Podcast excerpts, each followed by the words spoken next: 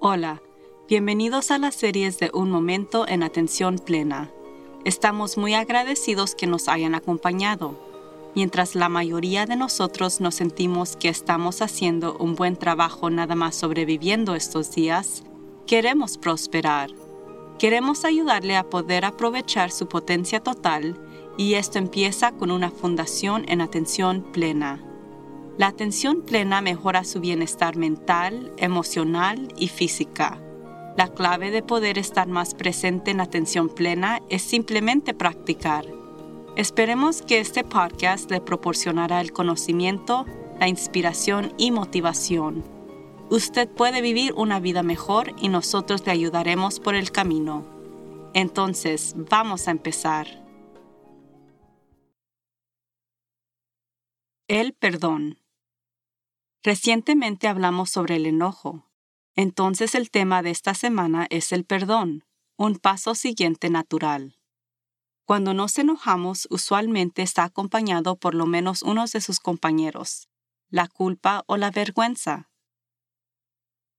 Como hablé en el podcast sobre el enojo, usualmente también existe una cantidad de injusticia involucrada.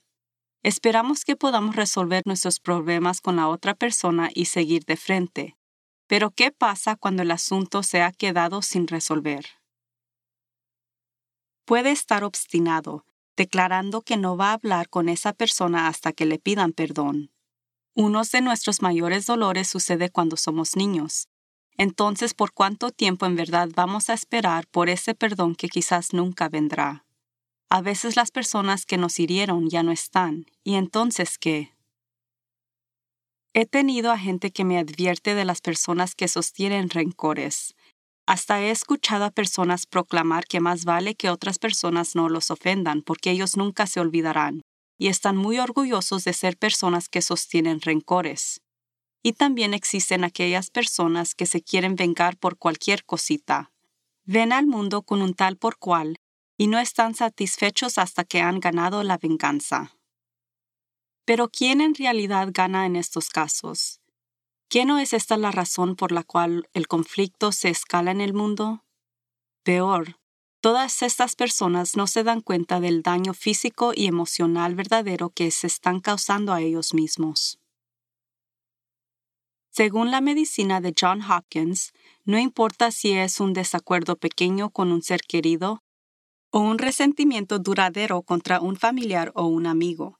El conflicto que no ha sido resuelto afecta nuestra salud física y mental. Existe un peso físico enorme al ser herido y decepcionado, dice Karen Schwartz, MD, directora de la Clínica de Consultorios de Desórdenes de Disposiciones de Ánimo del Hospital de John Hopkins. Ella dice, el enojo crónico lo pone en un modo de pelear o huir, que resulta en numerosos cambios de ritmos cardíacos, presión de sangre y respuestas inmunes. Esos cambios después incrementan el riesgo de depresión, enfermedades del corazón y diabetes y otras condiciones. El perdón, en cambio, calma los niveles de estrés que nos llevan a mejorar la salud. Estudios sobre el perdón han sido conducidos por los pasados 30 años. Estos estudios consistentemente han señalado que el acto del perdón nos puede brindar gran recompensas para la salud, bajando el riesgo de ataques de corazón, mejorando los niveles de colesterol y de dormir, y reduciendo el dolor, la presión de la sangre, los niveles de ansiedad, depresión y estrés. Los estudios también indican un aumento en la conexión del perdón y salud con el envejecimiento. Entonces, ¿qué es el perdón? En la psicología en general es definido como una decisión consciente e intencional para liberar sentimientos de resentimiento o venganza hacia una persona o grupo de personas que nos han hecho daño, sin importar si ellos merecen su perdón o no. Pero es igual de importante de entender que no es el perdón. Cuando perdona, no despide o niega lo serio de la ofensa hecha contra usted. Perdonar no significa olvidar, condenar o hacer excusas por las ofensas. Mientras perdonar puede ayudar a reponer una relación dañada, no lo obliga a reconciliarse con la persona que lo ha dañado, ni le requiere que le diga a otra persona que lo ha perdonado. En vez, El perdón nos brinda paz en nuestra mente y nos libera del enojo corrosivo. Esto involucra deliberar sentimientos profundos negativos que tenemos. Nos fortalece a reconocer el dolor que sufrimos sin dejar ir al dolor que nos define, dejándonos a sanar y seguir con nuestras vidas. Mientras hay un poco de debate sobre si el perdón verdadero requiere sentimientos positivos hacia las personas que nos ofenden, en verdad vale la pena de ejercerlo si es posible, pero no se requiere. El perdón no puede ser apresurado. Toma tiempo y puede ser un proceso doloroso. Queremos justicia, queremos algo justo. A veces queremos venganza. Todo esto son sentimientos humanos, pero también es el perdón. Los estudios han encontrado que poseemos la habilidad de sentir venganza y la habilidad de perdonar al mismo tiempo. Debemos de hacer una decisión en cada ocurrencia. ¿Por qué considera el perdón en vez de la venganza? La razón principal es porque sosteniendo rencor crea energía negativa en nuestras mentes y en nuestros cuerpos. Piense de alguien con quien está enojado. Siente una bola en el estómago, una apretura en la quijada, ansiedad, depresión. ¿Qué tal su estado de ánimo? ¿Está ruminando sobre la ofensa, repitiéndola de una otra vez en su mente?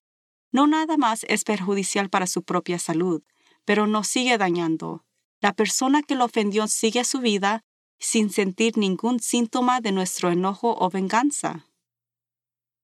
Según Lauren Toussaint, una profesora de psicología en el Colegio Luther que estudia el perdón, es una manera de decir, voy a tomar mi vida para atrás porque estoy siendo tragada por el odio. Es un acto de empoderamiento transformativo que permite que una persona siga adelante. Yo sostenía sentimientos profundos de resentimiento sobre mi padrastro por mucho tiempo. Me causó mucho dolor y sufrimiento de niña. Y la última vez que lo vi era cuando tenía veinte y algo de años, y prometí jamás dejarlo entrar a mi vida de nuevo. Hasta cuando escuchaba su nombre sentía ansiedad acompañado con los efectos físicos. Por 25 años. Y él estaba completamente bien, Probablemente ni pensó ningún minuto de mí, pero yo lo cargaba a él y a sus comportamientos conmigo cada minuto del día, cada día. Tenía pensamientos terribles de él, deseándole mal y diciéndome a mí misma que las iba a pagar un día, que después me hacía sentir culpable y por supuesto solo incrementaba mi resentimiento de él. Después conocí un dicho de Buda que dice, Sosteniendo el enojo es como poseer una brasa caliente con el intento de tirarla a otra persona. Tú eres la única que se está quemando. Me di cuenta que yo estaba causando mi propio sufrimiento y que no estaba sirviendo ningún tipo de propósito, solo causándome dolor. Por seguro no le estaba causando dolor a él, entonces empecé de hacer el cambio de en vez de vengarme hacia perdonar.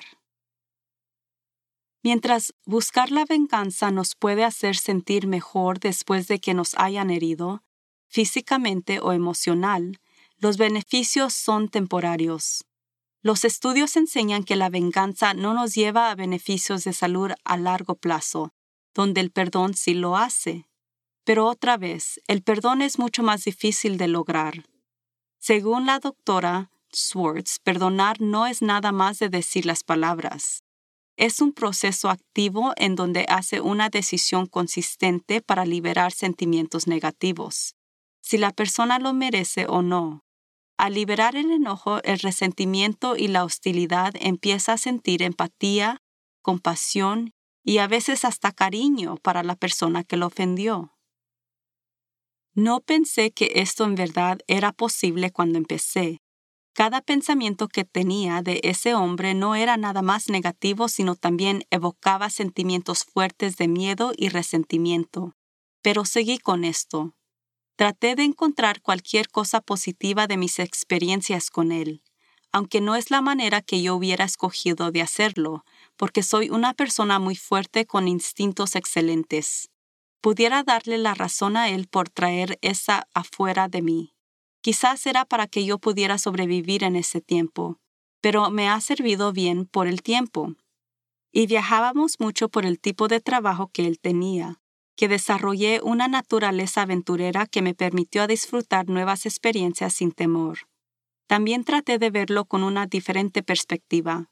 No podía lograr sentir compasión o empatía de primero, pero sí podía ver que debería ser terrible ser tan débil y tener un autoestima tan bajo que la fuerza era la única manera de poder conseguir lo que quería en la vida. Recuerde que no estaba haciendo excusas para él. Todavía creo que es un hombre muy perturbado y nunca quisiera que volviera a entrar en mi vida. Pero con practicar la objetividad y reconocer que nadie es simplemente puro mal, pude ser un poco de espacio para que la empatía se colara un poco. Mi ansiedad se desvenció. Podía escuchar su nombre y ya no tenía ninguna respuesta emocional. Yo me hacía exámenes mentales de mi progreso con visualizando teniendo almuerzo con él o saludándolo del coche mientras recogía a alguien. El temor no me alcanzó, había dejado ir la brasa caliente. Cuando murió hace unos años no me sentí contenta ni con alivio, pero tampoco sentí tristeza, solamente un no evento. Ya no tenía ningún control sobre mí de un modo u otro. Los estudios enseñan que algunas personas pueden perdonar más fácilmente naturalmente, y estas personas son más satisfechas con sus vidas y tienen menos depresión, ansiedad, estrés, enojo y hostilidad. La gente que sostiene rencores, al contrario, tienen más expresión y desorden de estrés postraumático, y también otras condiciones de la salud. Si usted es así, no se preocupe, no está sola. El 62% de adultos americanos dicen que necesitan perdonar más en sus vidas personales, según una encuesta por la institución no lucrativa de Fetzer, y usted puede tomar pasos para ser más saludable con el perdón. El primer paso es de reflejar y recordar, incluyendo los eventos ellos mismos, y también cómo reaccionó, cómo se sintió y cómo el enojo y el dolor lo afectó desde entonces. Después, trate la empatía. Si eso es muy difícil, trate la simpatía. La simpatía es en actualidad una emoción negativa, implicando que la otra persona es la víctima, pero a veces eso puede abrir la puerta para la empatía. Vea si pueda lograr sentimientos del perdón. ¿Puede ver que nadie es perfecto y que usted también ha hecho errores en su vida? O que todos nada más estamos haciendo lo mejor que podamos, que quizás no es suficiente en el momento que lo causó dolor. Si no puede todavía, está bien. Puede enfocar su intención en perdonar y continuar de trabajar en eso. Puede decirse a sí mismo que intentará perdonar algún día.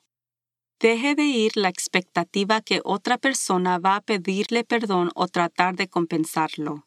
El perdón no se trata de la otra persona, es personal está eligiendo de dejar ir de los sentimientos negativos y seguir con su vida. Si no quiere hablarlo con la persona que lo ofendió, simplemente escriba sobre cómo perdona a la persona. Escribiéndolo en un diario es una práctica excelente para anclar sus pensamientos y sus sentimientos. Finalmente, chequee si puede perdonar a sí mismo por lo que sea. ¿Tiene algún sentimiento de culpabilidad o vergüenza? Si sí, se puede perdonar a sí mismo por cualquier pensamiento o acción que lo hace sentir mal, o se puede perdonar por tratarse tan duro con sí misma. La compasión propia es importante durante este tiempo difícil, trabajando por un proceso que frecuentemente puede ser doloroso. Buda dice, elevase sobre su enojo con el perdón y compasión, para sí mismo y para otros él también dijo, Perdone a otros no porque ellos merecen ser perdonados, pero porque usted merece paz. Como una cuestión de hecho, todas las religiones mayores fomentan el perdón. Unos estudios indican que si su religión requiere el perdón, practicándolo solo para estar en línea con su fe puede proveerle alivio. En la Biblia cristiana, Lucas 6:37, Dice, el primero que pida perdón es el más valiente, el primero que perdone es el más fuerte, y el primero que se olvide es el más feliz. Y de El Corán 1585 Deje pasar los fracasos humanos con el perdón cortés. Una clave principal en el hinduismo incluye la Mahabharata. Solo hay un defecto en perdonar a personas y no otro. El defecto es que la gente toma a la persona que perdona como débil, pero en realidad no se debe de tomar en consideración porque el perdón es un gran poder. El perdón es una virtud del débil, un ornamento del fuerte. Puede ser difícil, pero elija el perdón para su propio bienestar. Disfrute de la liberación de la ligereza que transpira cuando deja caer esas piedras pesadas del enojo y el resentimiento de su bolsillo. Si está luchando con esto, pida ayuda.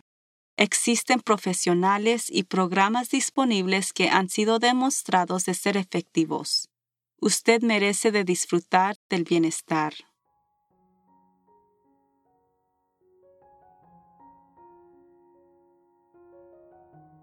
Vamos a terminar con una meditación sobre el perdón. Esta meditación puede traerle sentimientos inconfortables o molestos. Por eso es mejor hacer esta meditación en privado y donde pueda tomar su tiempo en regresar a sus alrededores sin sentirse apurado. También sugiero que tenga un vaso de agua junto a usted, que le puede ayudar a centrarse si se empieza a sentir muy emocional. Si este tipo de práctica se siente muy doloroso en cualquier tiempo, sin juzgarse a sí mismo, simplemente regrese su enfoque a su respiración. Permita que se calme y que regrese a estas frases cuando esté listo, quizás en el futuro. Ahora, póngase en una posición confortable y relaje su cuerpo. Traiga su atención a la sensación física de respirar, notando cualquier cosa que está sintiendo en ese momento, sin juzgar regrese su atención a la levantada y caída de su respiración. Ahora, visualice algo en su mente donde está juzgando a otra persona. Quizás está sintiendo irritación o enojo o dolor. Note cómo se siente simplemente trayéndolo a la mente. Nuestra mente naturalmente sostiene instancias donde nos sentimos que hemos sido maltratados por otros. Puede haber instancias que son totalmente mal o traumáticas o concretamente requieren nuestra atención o acción.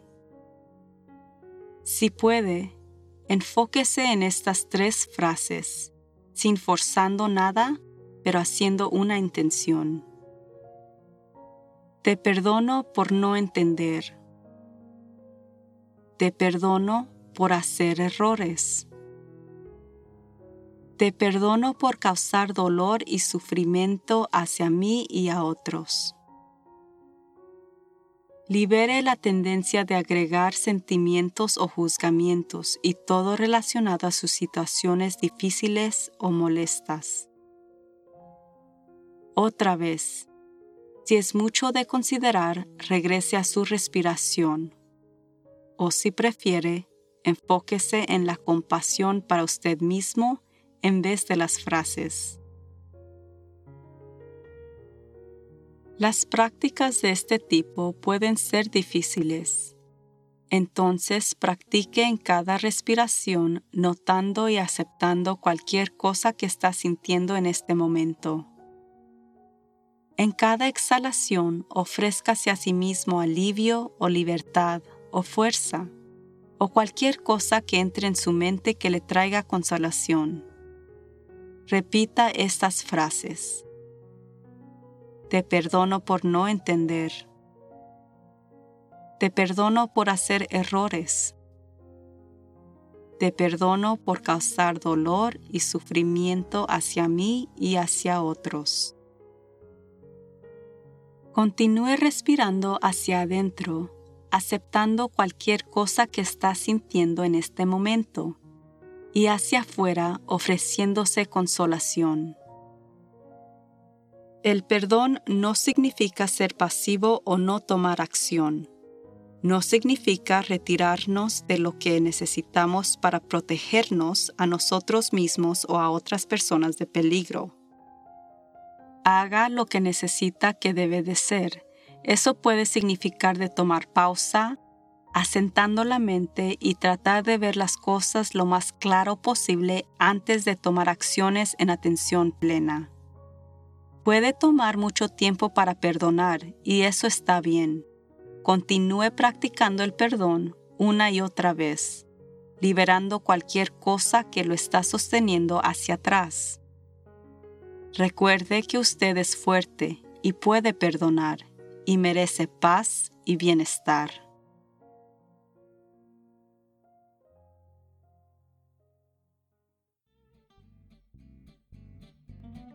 La vida nos ofrece muchas oportunidades abundantes para simplemente sobrevivirla. Nuestra intención es de apoyarlos en florecer a través de una vida con propósito y sentido. Hasta la próxima. Recuerde de estar presente en atención plena. Suscríbete en inglés o español a la serie Un Momento en Atención Plena en iTunes. Síguenos en Work, el número 2, Live Productions. Por favor, déjenos una calificación para saber si este podcast es útil para usted. Un momento de atención plena es producida y presentada por Teresa McKee. La versión en español es traducida y grabada por Paola Tile. La música del comienzo es Retreat de Jason Farnham. La música al final es Morning Stroll de Josh Kirsch Media Right Productions, y la música para la meditación es Lifting Dreams por Akash Gandhi.